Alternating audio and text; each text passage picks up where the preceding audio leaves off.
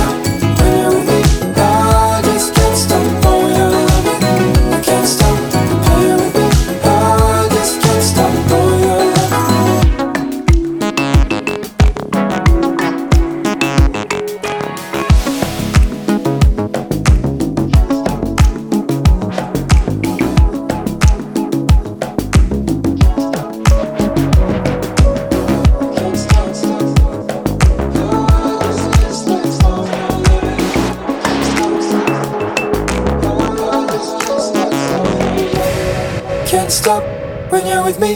I just can't stop all your loving. Can't stop you're playing with me. I just can't stop all your loving. I can't stop.